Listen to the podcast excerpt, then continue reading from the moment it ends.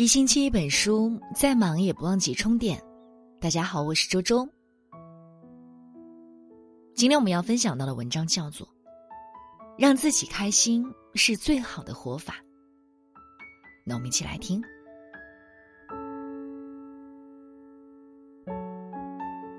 人生匆匆不过百年，再远的路，三晃两晃就走完；再难的事，转眼就成了云烟。随着时间流转，就会发现，不论怎样都有遗憾。因此，让自己活得舒服比什么都重要。正如张小娴所言：“你不过是做自己喜欢做的事，过自己喜欢过的生活。若有人因为你喜欢做的事而觉得恶心和取笑你，那是他们的事儿。人这一辈子，与其费力去讨好别人，不如取悦自己。”让自己开心就是最好的活法。一，不必讨好所有人。这个世界上，有一种人活得最累，总是无条件的满足别人的所有要求，从不拒绝。做事之前常常思前想后，优先去考虑别人的想法。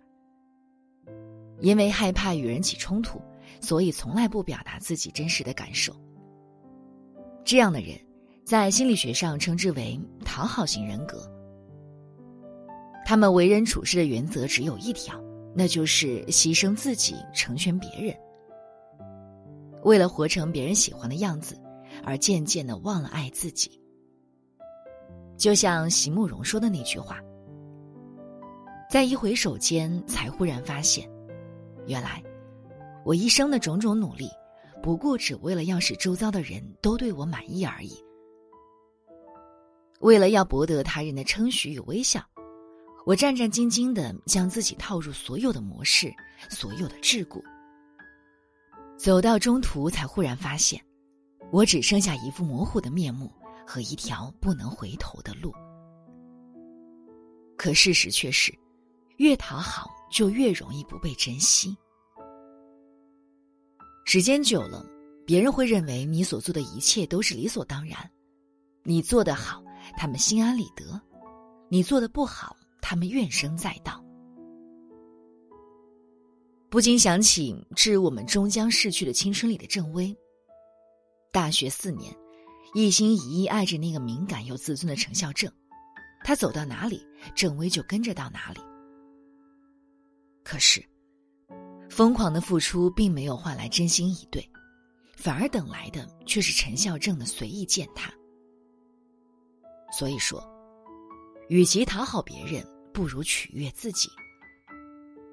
毕淑敏就说过：“我们的生命不是为了讨好别人喜欢而存在的。别再因为他人的一句不喜欢就贬低自己的存在，也不要为了照顾他人的感受就随意对待自己。”更不要太在意他人的看法，为自己而活才是最正确的人生。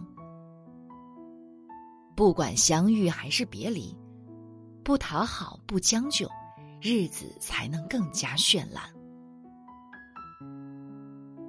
二，悦人者众，悦己者亡。世间有多少人，都是活在别人的期待和眼光中。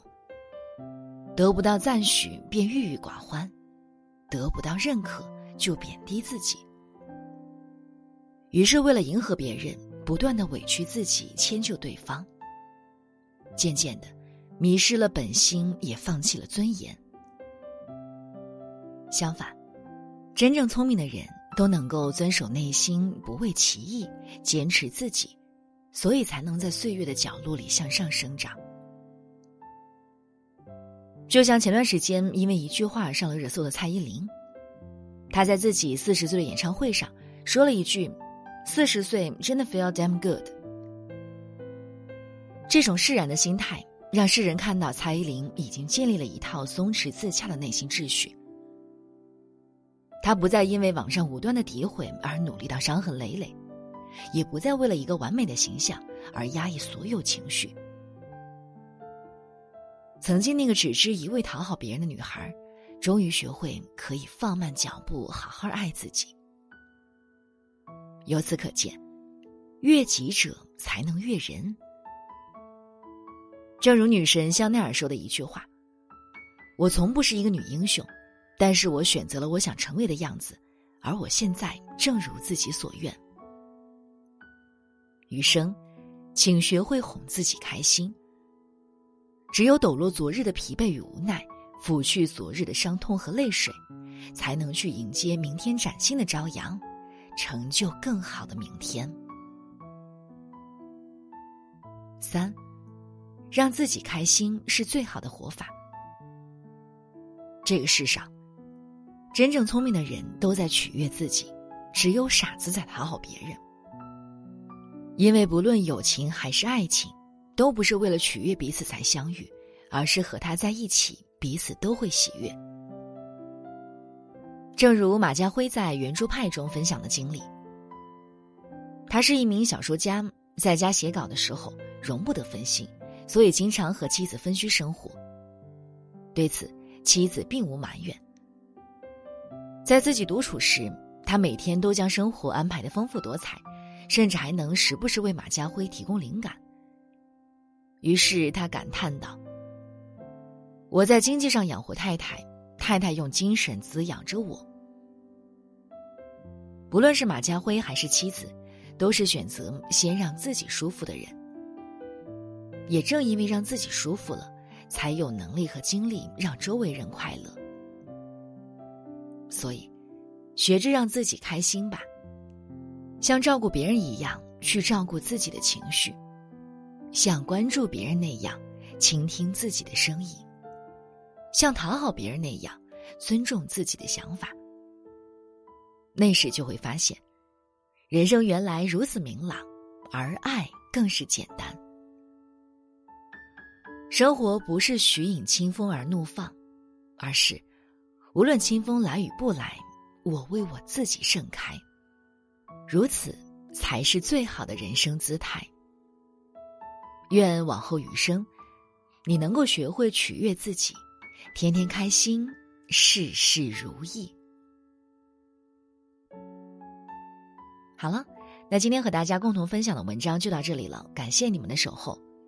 如果你也喜欢我们的文章，欢迎在文章的底部给我们点个再看。明天同一时间，我们不见不散喽！